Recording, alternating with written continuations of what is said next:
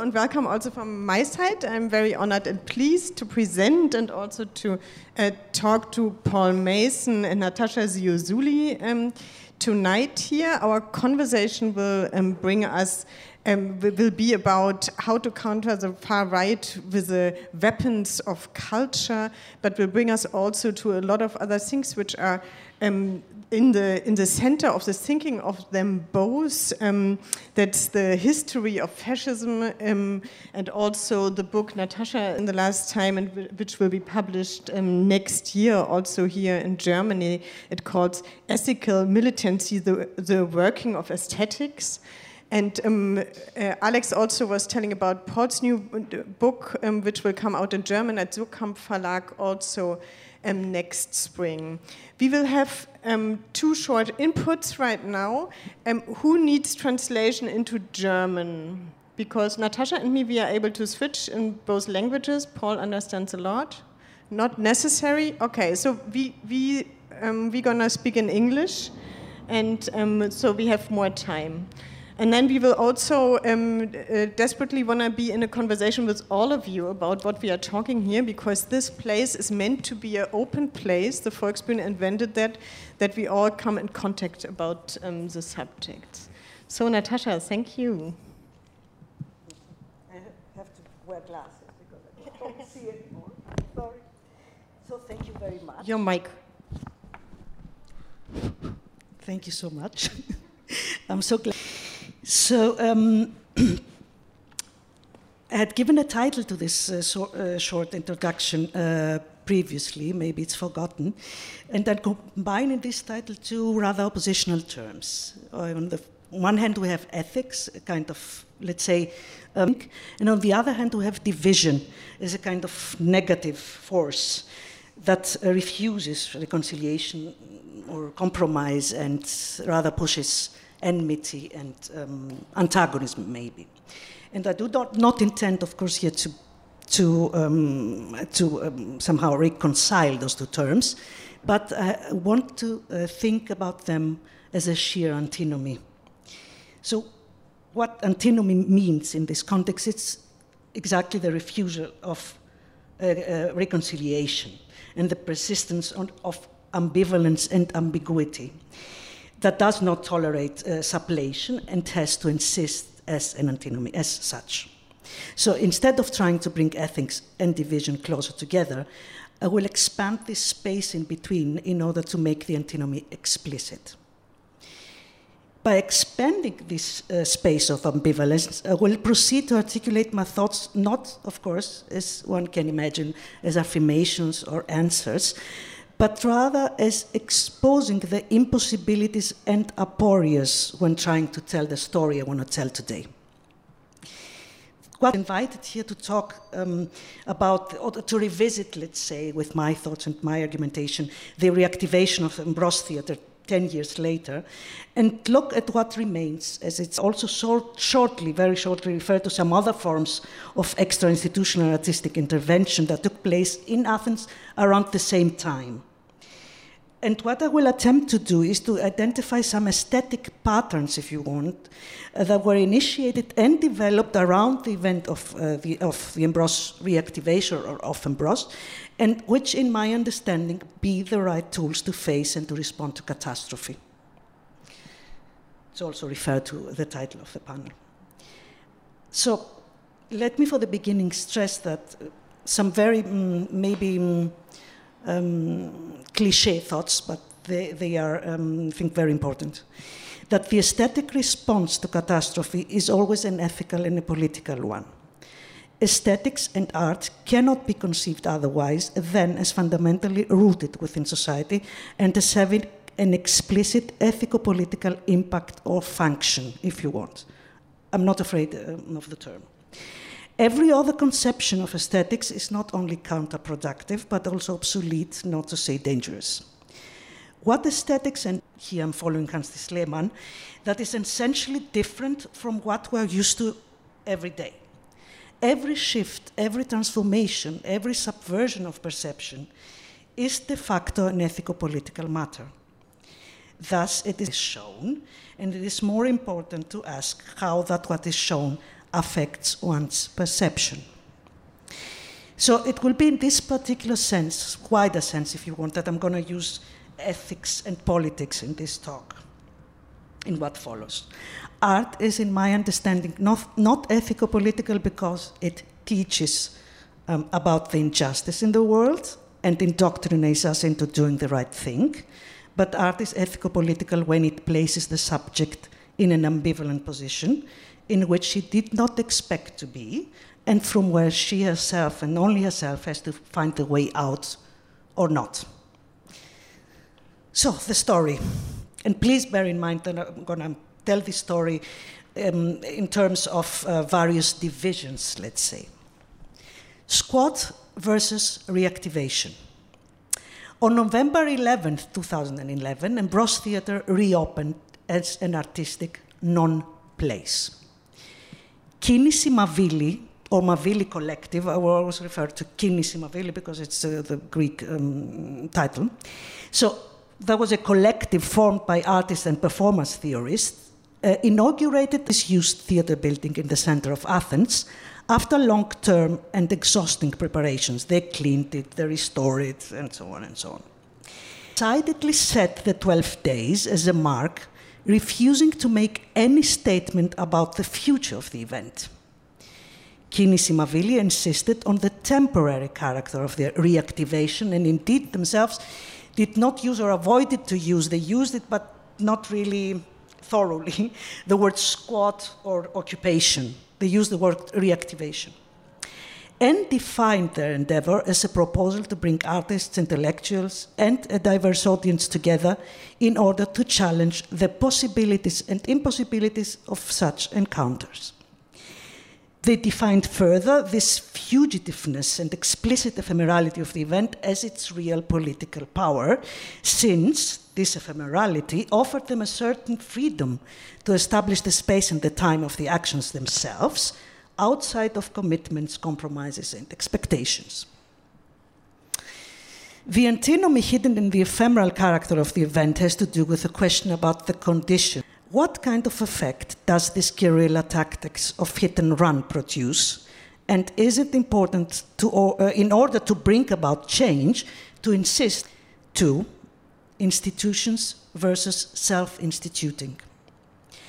The initiators of the reactivation of Embros paired their action and its conditions with questions about forms of institution. Really became very active on the field of cultural policy and questions around the role of cultural institutions. They issued a um, letter to the, um, to the Greek Ministry of Culture um, that was signed by lots of people, individuals, institutions, and so on, demanding a clear position by the state regarding cultural policy. And then they also organized a big uh, conference on the same subject again, cultural policy and the role of cultural policy in the new uh, surroundings, where all the interested uh, parties took part from the state, but also others, uh, I mean, um, uh, theater um, uh, directors and so on and so on. So the occupation came then as a sort of response to general stagnation and the unwillingness of the state to take any initiative amidst the so called Greek crisis.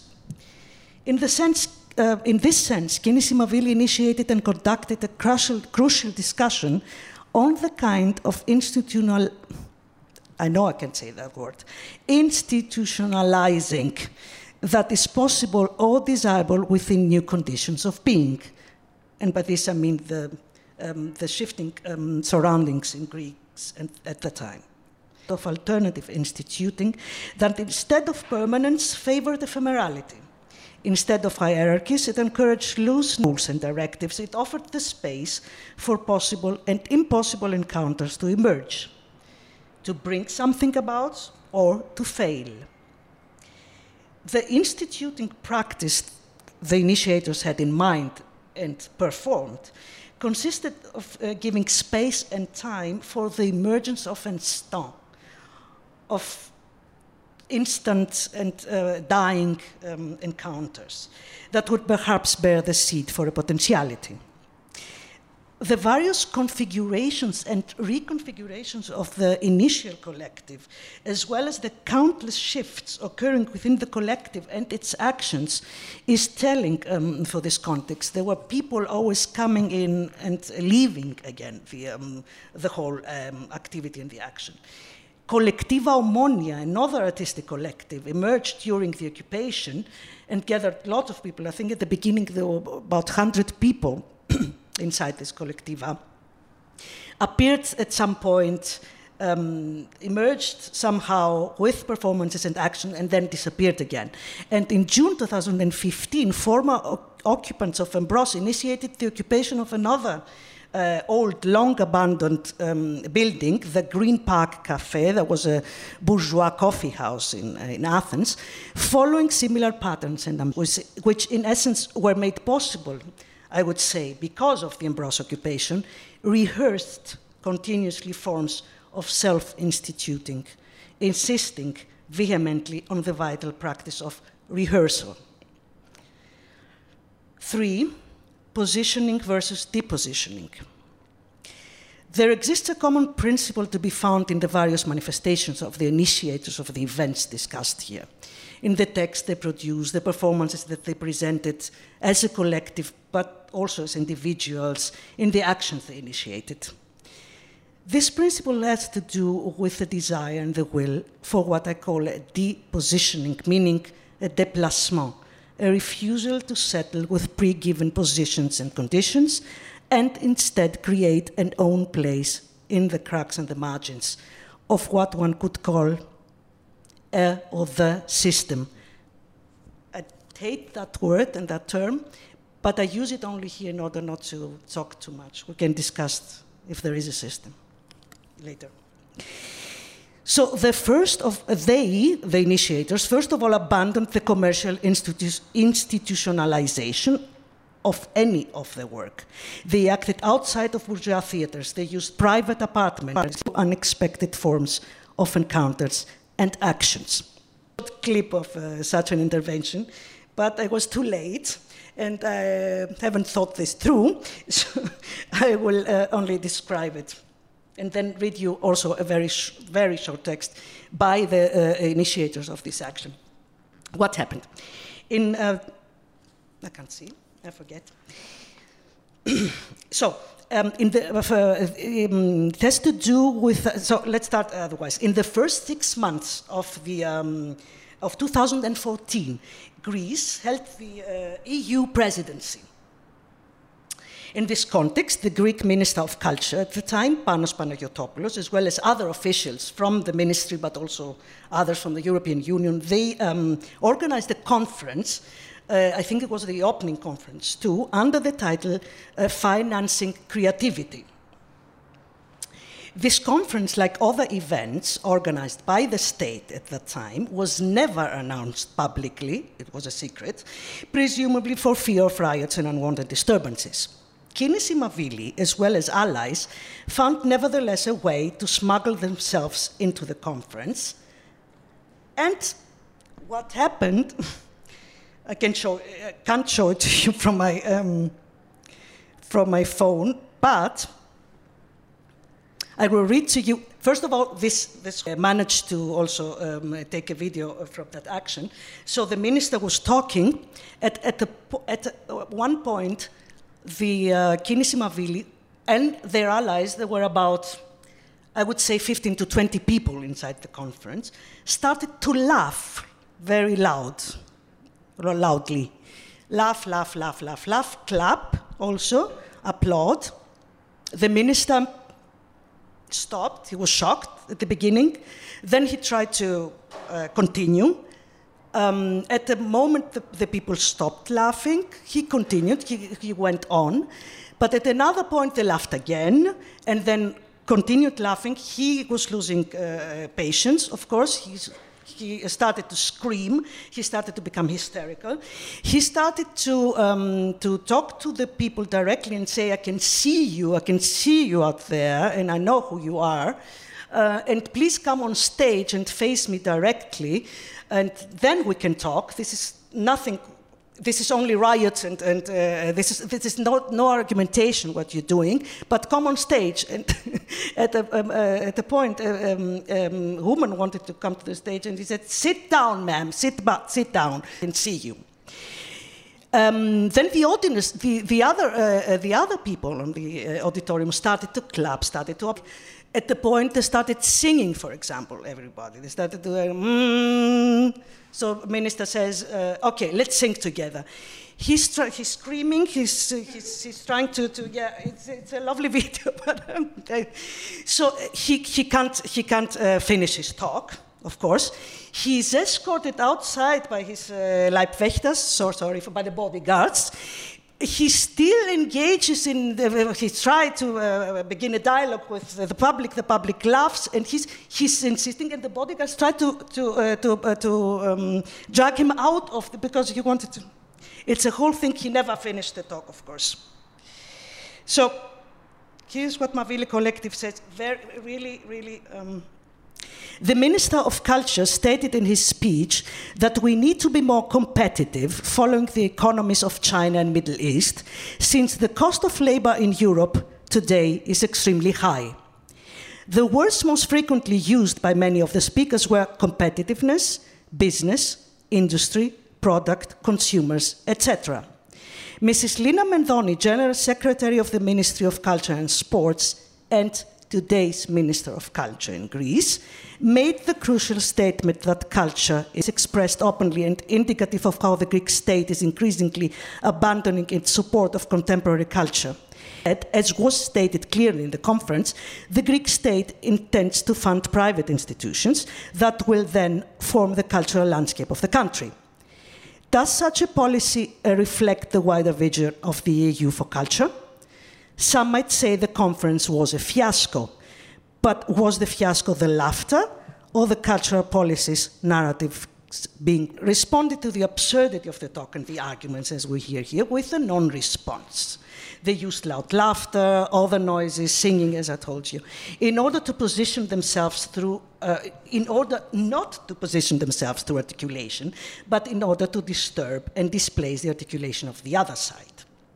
They refused to enter into a dialogue and insisted instead on non articulation, escaping the canonical setting that the other side was absolutely able to impose. The minister had always the microphone. I think it's four occupation versus exodus. In October 2012, the state authorities decided to intervene in the occupation of Embros, as the theater building was included by the Hellenic Republic Asset Development Fund in a list of buildings earmarked for sale. So Embros had to be evacuated in order to be sold. Kinisi Mavili called for popular uh, support, and indeed, uh, many institutions, um, Greece and abroad, responded immediately. This extended call for resistance, however, allowed also gradually, uh, sorry, allowed also the introduction of agendas and ideologies that were very far from the initial event, and that gradually dominated the space, its aims and functions. Instead of openness and déplacement, the new squatters, and please allow me here the, the characterization professional squatters, that were leaving other squats in Athens for various reasons. If you want, I can tell you later on why. And they found in Embros their new home. So these new squatters opted for clarity and explicit positioning, criticizing vehemently the previous lack of a solid political identity. The initiators of the reactivation of Embros got gradually very tired of trying to defend the initial character of the occupation and were essentially forced to abandon the event and leave. The new squatters have been operating since then with a very clear discourse and use of language, which has squeezed the event into an extremely canonical and prefabricated categorization scheme. From then on, Embros, and here I'm quoting and quoting and quoting, counterculture or anti-culture constitute a, and oppose actively specialized events for a special, id est intellectual bourgeois audience. Now, in the discussion, maybe I can explain what this subculture looked and looks like, but let's leave that for now. Let me only state that the new squatters turned the event of Embros into a banal occupation where the production of discourse as well as of actions is essentially led by the other side. The system that these kinds of people detest and claim to battle has already categorized and positioned them. Their actions are already defined by the system. There is no mystery and no real disturbance anymore since everybody recognizes their codes and modus operandi they remain in the space the system designated for them. These kinds of people are essentially the product of the system they pretend to fight against. Ethics of exodus and continuous divisions, that's the epilogue. So, my revolutionary ethico political answer to the banality of a system conform political activism would be to engage with and perform exodic from exodus practices. I alluded already um, to such practices when I was talking about leaving, escaping, exiting, etc. Now, maybe it's time.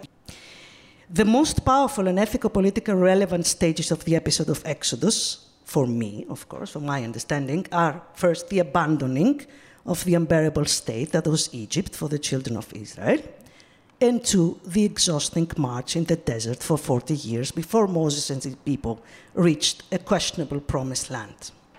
So, two events are of importance. First, assuming the responsibility to break free from a familiar setting, and second, accepting the fact that the way out is not a path of progress, but a path of endurance, sorrows, and catastrophes. I'm suggesting that the event of Embros was such a proposal only in order to think about the possibility of exodus. The initiators assumed the responsibility to escape law and stagnation and accepted the possible futility of their actions. In doing so, they engaged in constant practices of separation and division. They never ceased to create space between fronts, between stances, attitudes, and concepts because they never settled with pre given forms and patterns, and because they refused to give the answers everyone demanded from them, they created also gaps in the articulation as subject. They ethical and political subjects. This is by no means um, this profound division of the subject as an ethical and political one is by no means a bad thing. Quite the contrary. It's perhaps the fundamental condition. We have to be divided in order to make the possibility, to, make, to, to, to establish a condition of the possibility for eventually discovering the just and right path. Thank you very much.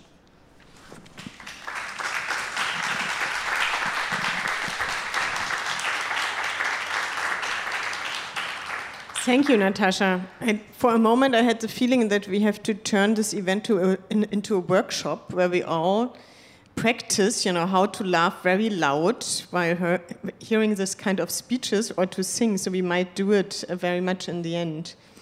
Um, are there any like very concrete questions on what Natascha said right now? We're gonna have a discussion later. No, I don't see anybody. Um, so Paul, um, thank you for coming once again. You said about yourself just um, two hours ago something which made me like a laugh a little bit. You said, like, I'm a usual journalist, but when I'm very bored, I'm also making theater from time to time. So, act what um, to rely on the on the topic of your book, um, how to counter fascism. It's very nice, but if we do like very stupid things, you know, it's just to get rid of all the flies and ants and everything.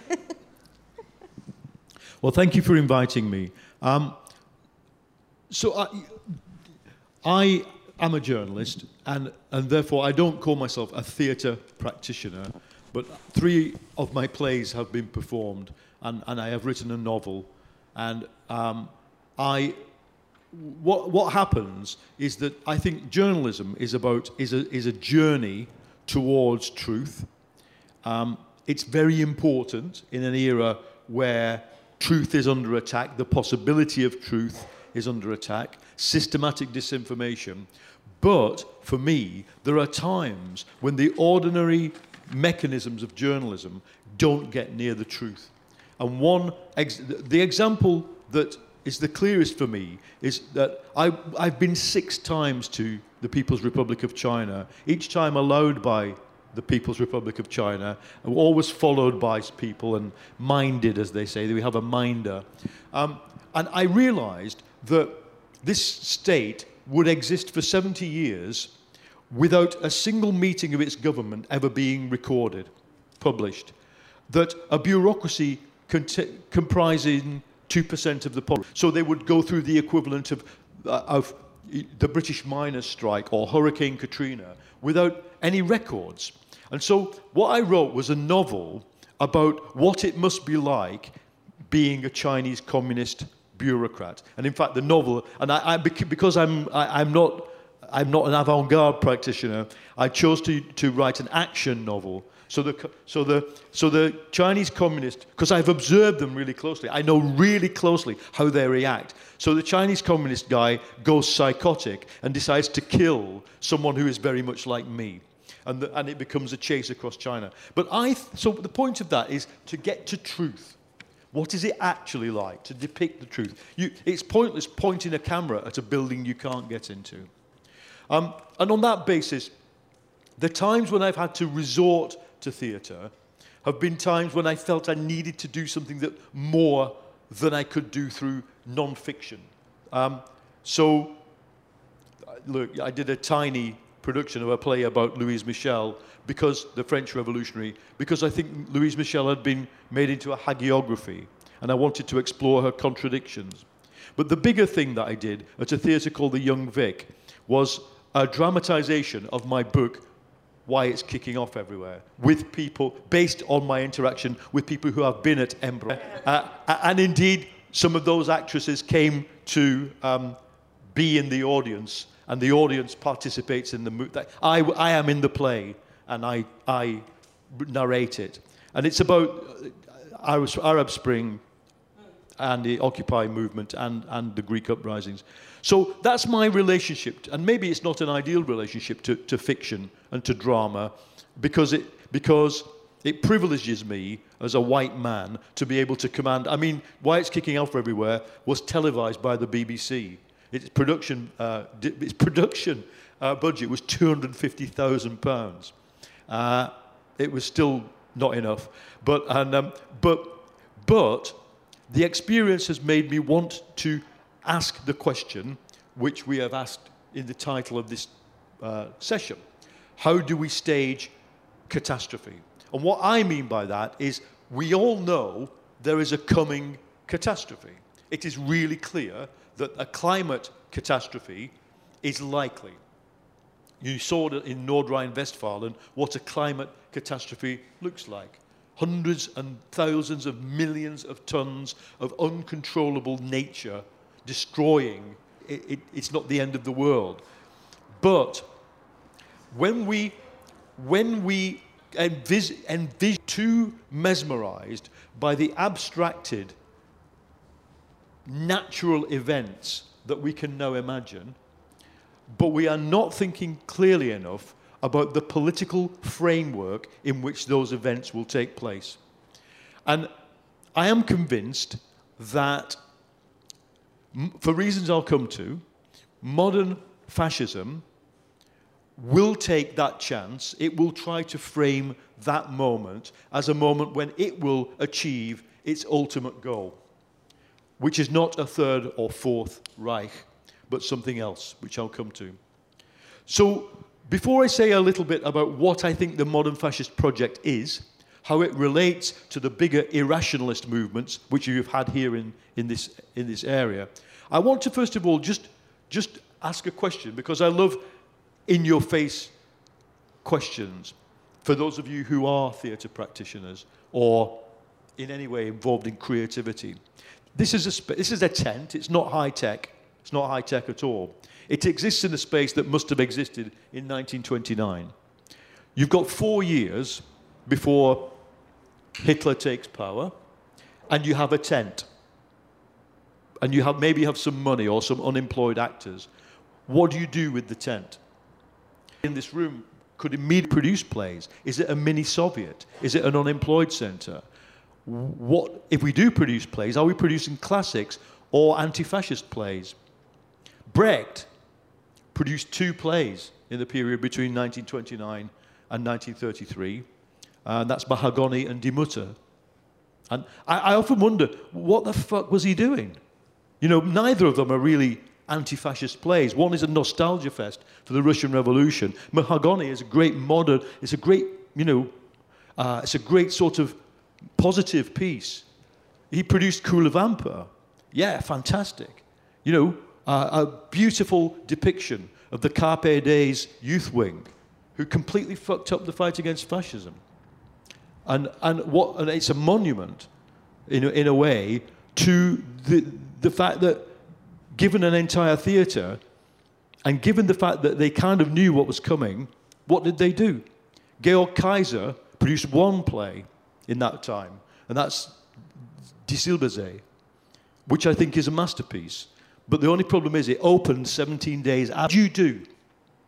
I'm not going to pursue that question. I'm going to leave it for you because I have ideas and I want you to I want to insert the, a time frame here. Really clear. There is no danger I, I don't think of any that's not the problem. We might be n years away from a fascist takeover. So once you, once you put it that way, N years could be 20. It's still worth asking. The problem we're facing is this. For about three decades, political science has told us that however horrible this thing is called right wing populism, you know I'm talking about AfD in Germany, Le Pen in France, Trump in America, Nigel Farage and the Brexit Party in Britain. Uh, you know, uh, you could probably say that uh, the FPÖ in, in Austria. We could go on, Lega Nord in, uh, Lega it's now called, in Italy. Um, no matter how bad they are, they are not fascists. I, I, accept that. European Union has a nice website explaining the difference between a, a populist and a fascist. But we were told for about 30 years that right wing populism would act as a firewall against fascism, so that all the energies and the hate of all these people would be channeled into the ultimately doomed attempt to take power through the ballot box, which they never can because they're useless. Um, and, and, and, and, and that that's good. And the firewall means that you know, we can tolerate happened fast, and it happened recently, that for about two and a half decades, the ideology in the minds of people, and I know the best example is UKIP, the United Kingdom Independence Party, which became the Brexit Party, led by Nigel Farage. It got 4 million votes in 2009 in the European Union election, more than that in 2015. And then it won its ultimate goal. Uh, it won the referendum and we left the, we left the European Union, and now there is no petrol in any uh, forecourts at all. So it, it, it, it, it succeeded. But what happened over the two decades of this, of this, this progress for them was that towards the end, for reasons I still don't understand, they stopped being ignorant, prejudiced people. That's how they started being ignorant, prejudiced people. They would start by saying, We don't like foreigners. They take our jobs. Their food smells funny. Um, we don't like their customs. Uh, they're pedophiles. That's the other thing. You know, Muslims are pedophiles. All this shit. Okay. But it wasn't a theory. And their leaders, Trump, Salvini, Farage, they're not theorists. They're anti theorists. They hate intellectuals. But around about 2013, power, I started to meet that cultural Marxism is taking over the Western society. Uh, gender ideology is destroying the family. And of course, um, this is the number one, you know, item in the credo. Um, migration is, is killing the white identity. And if you don't know, all of those are theoretical statements of modern fascism. And so what's happened is that modern fascist, I call it in the book, thought architecture, that the thought structure of modern fascism, which is utterly solid and coherent, has colonized right wing populism. So it doesn't, when you sit there listening to some university lecturer saying, yeah, um, the AFD's got, got maybe 4 million voters, 35,000 uh, members, whatever they've got, but the, the N- NDP is, it's got only 5,000. That doesn't matter because it's the ideology of the new fascism has, has colonized, first of all, populism, and even more worryingly, the right wing of many conservative parties. In Britain, I'll first of all go through what I think the structure is. Let me do it quick, really quickly. I've, I've got in my mind a five part structure to what modern fascism theory. Migration into Europe and America is killing the white race. So you see the, the problem here is genocide against us. That's number one. Why is that important? Because if you can prove to yourself that you're about to be genocided, you will do quite violent things. It's, you're no longer in, the, in, the, in, this, in the, the realms of, I don't like kebab shops. It's, I don't like to be genocided. Okay, that's number one. Number two, and this is what makes it very different from the 1930s, the, the, the, in the French, in, when Germany occupied France, there were collaborators. So the French fascist Renaud Camus says, when the migrants are occupying France, there are collaborators. And the number one collaborator is feminism. And so feminism is responsible for suppressing the white birth rate and encouraging intermarriage and encouraging LGBT rights, etc. And so feminism is enemy number two, but it's quite close to enemy number one as well. Point three. Oh, incidentally, the other facilitators, the other collaborators are liberals.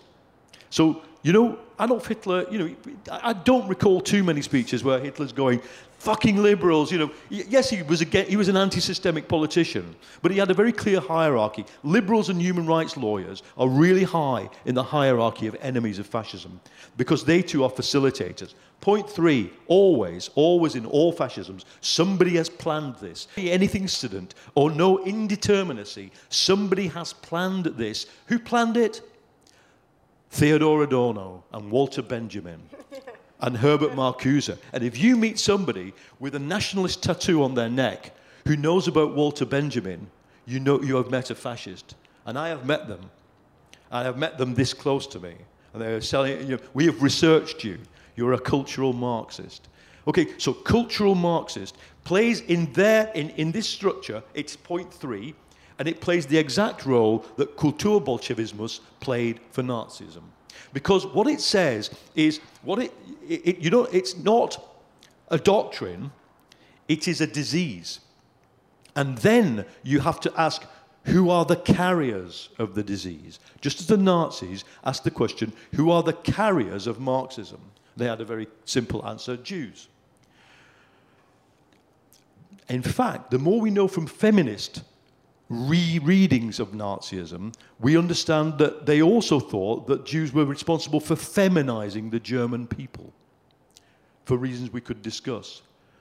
But that cultural Marxism thing is point three.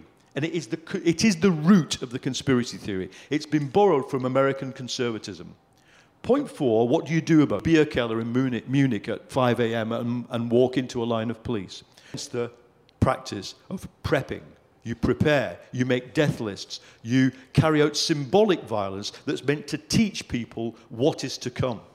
And then point five, and this is the relevance of this is the, what is relevant to the title of this, this talk. Point five is you prepare for the global ethnic civil war, which redraws the map of the world into giant ethnic superstates, modeled on the work of Carl Schmitt, Nazi uh, jurist, and you commit genocide in the process.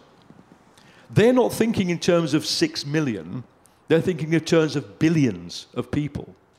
So, we, we Unicorn Riot, who is an anti fascist uh, hacking group in America, downloaded uh, 158,000 Discord channels that, from the far right. You know, Discord, this what you do when you're playing a game.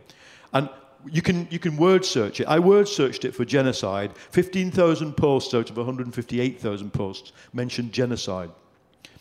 If you read in the book, I talk about there's a micro study of the Sturmabteilung in um, Charlottenburg.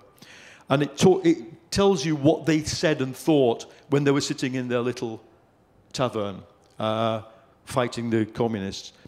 It's, it's un- an industrial genocide. They didn't really know what it was. Modern Nazis, modern fascists, fantasize about genocide all the time and talk about it almost all the time, often subtextually, because they know what one is. And what we need to bring from the great anti fascist writers, uh, including, for example, Vasily Grossman. Grossman was very, very worried when he, he, he, he was one of the first journalists into the, the remains of. He said, in a paragraph that Soviet censors cut out of his report, he said, a good construction company in six months can construct enough death chambers to kill the entire population of the earth. And that probably remains true. So that's the structure of modern fascism. That's what we're up against. And is it, what is the, what, in, what, what, in what resides its danger? Not the numbers. At the moment, I'm not terrified of the numbers. Although the Proud Boys did try to, and, and the Oath Keepers militia did manage to storm the American Parliament, and your crazy uh, Querdenken and, uh, and far right allies did try, however symbolically, to storm your Parliament.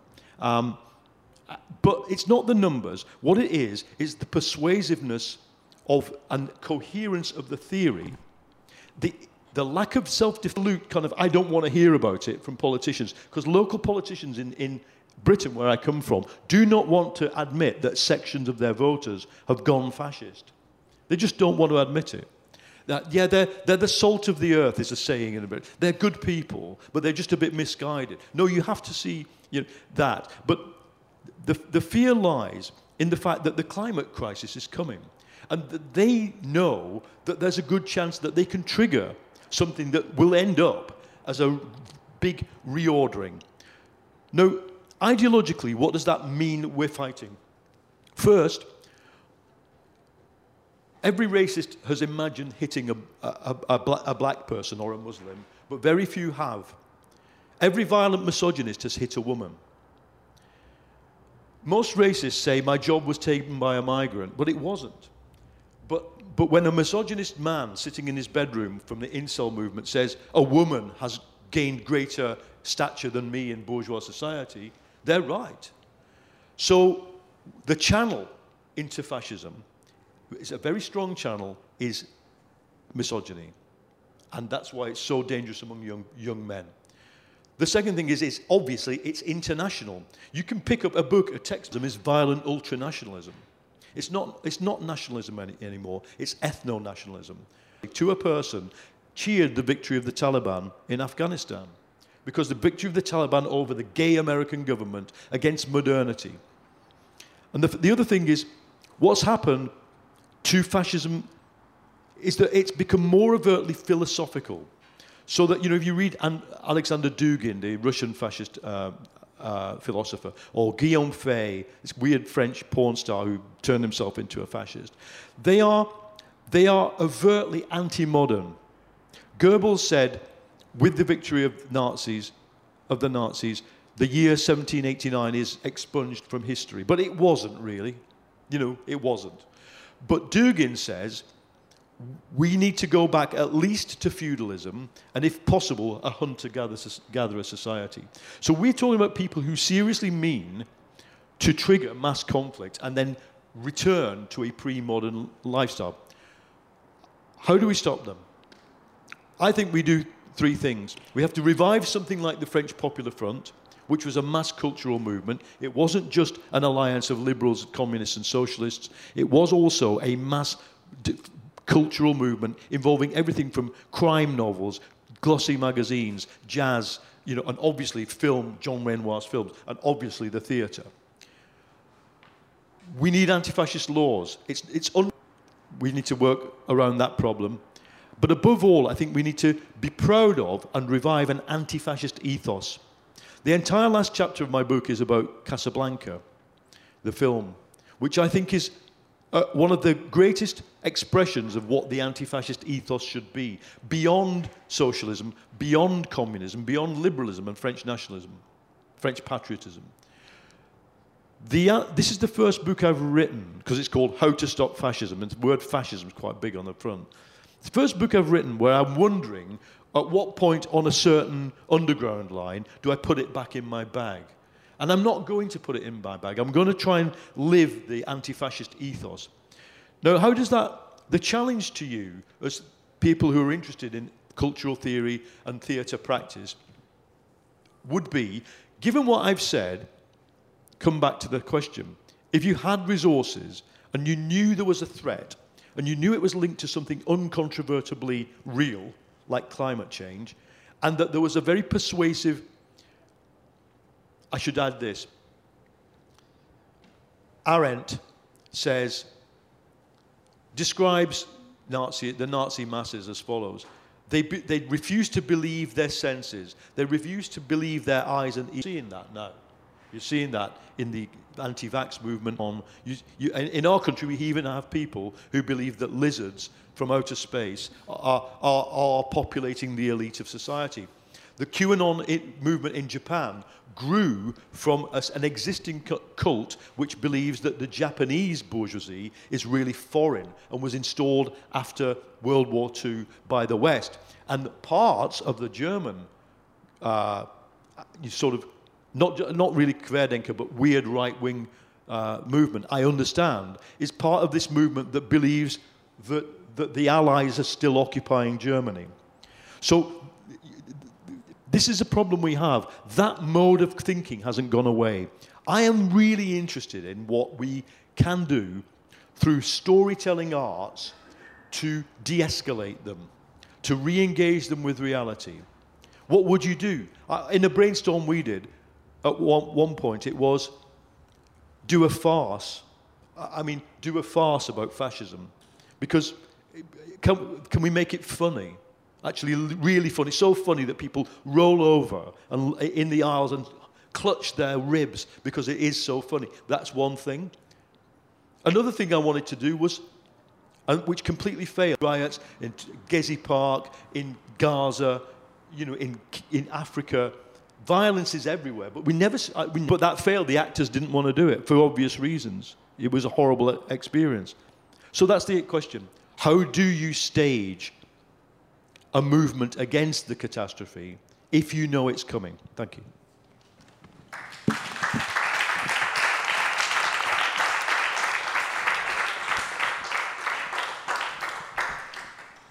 so thank you, Paul. I mean, we are we are having this conversation. I was thinking about it under um, like very heavy conditions. So the left in the three countries we the three of us are coming from is very weak. You just came back from the labor conference, big confrontation, you know, after a period of hope. We had like the worst election result for uh, the left party in Germany in, on Sunday, you know, since a long time. And the Greek left is also struggling since many years, even though the election results are much better than, than ours. But the conditions are complicated. And we have a lot of other uh, problems, like conspiracy theories are taking over if we think about what do we need, how do we make that plan, how do we um, how do we build this French or the idea of the French Popular Front you were talking about, Paul? What would be the conditions and how do we do it? What is, are the first things which come into your mind, Natascha? Um, I'm really um, not um, really. I, I, would like to um, ask some. Uh, I'm not sure how to how to explain um, what one has to do. This is a very difficult thing. No, no, not because I mean we can go out in the in the streets because of the complexity you uh, you talked about. I mean you're surely familiar with the um, with the Horkheimer um, saying, "No one has, can speak about fascism without speaking about capitalism. So, of course, everyone knows that. So, climate catastrophe is not, uh, of course, and you are surely familiar with, also with Naomi Klein and her, her, um, her um, um, okay, her, her investigative uh, journalism. the question is is fascism the problem? is, is really fascism the problem? Or is it something else? You know, I, and I don't, so I, I couldn't, yeah, that, that would. Do you want to react on that? Well, I don't so, know. If I, I mean, obviously, we need to ask what is creating this. Uh, um, my explanation is we've, we're seeing the collapse and the evaporation of, well, we're seeing the crisis of typical self created around the realities of neoliberalism. A typical kind of those vitamin pills where they say, especially for people my age, here's all the vitamins in one pill. Um, and so neoliberalism was a theory of everything. It was a theory of who you would marry, what job you would get, what you know, what culture you would. So you, it, it explained everything. The market would explain which prisoners were released early and which prisoners spent their lives in jail. Market theory applied to everything. So when its internal coherence collapsed after 2008, people started to ask, they didn't say, give me 10 vitamin pills. You know, they said, give me one vitamin pill that has a complete answer to everything. And there is only one, and it's, and it's ethno-nationalism. Uh, in the, if the left doesn't provide it, and liberalism can't provide it, liberalism just has been in crisis ever since 2008 and before, then, then so what I'm trying to say is it, it's not an economic crisis. Uh, that many people look back at the 30s and say, Wall Street crash, economic crisis, mass unemployment, uh, you know, sort of uh, Brüning's government fucks up, you know, too much austerity, then we get uh, mass fascism. But I think, no, we look back on it. There was a, there was a, Arendt calls it the disintegration of the German character. She said it wasn't the German character that caused Nazism, it was the disintegration of the character. And I've used that as a, as a, it's a racialized, gender hierarchical capitalism that has created, you know, I mean, in my country, when I go undercover among these fascist, uh, elderly fascist football fans, they're, they're, in their mind, Britain should rule the world because it ruled the world in the 19th century. So colonialism, as a huge I- I- uh, creator, um, or it doesn't have to be colonialism because coming back to Greece, if you look at the, I mean, Golden Dawn is an unusual fascist movement because it's old-fashioned. It's not really got some of these new. It's not. It's still a tribute band to Hitler in the end, but you don't have, all that had to happen to, for the Greek people was the, the, the, the Izmir catastrophe at the end of the First World War, which saw a million Greeks transferred to, from Turkey to Greece. And, and, and that's high in their mind. So there's always a kind of colonialism. But, but yes, I still want to I still want to say that there is a dynamic of fighting fascism that can not only stop them, and it's really important to stop them. But in the process of stopping them, we create something bigger. Um, Enzo Traverso, the Italian anti fascist author, says, believes that the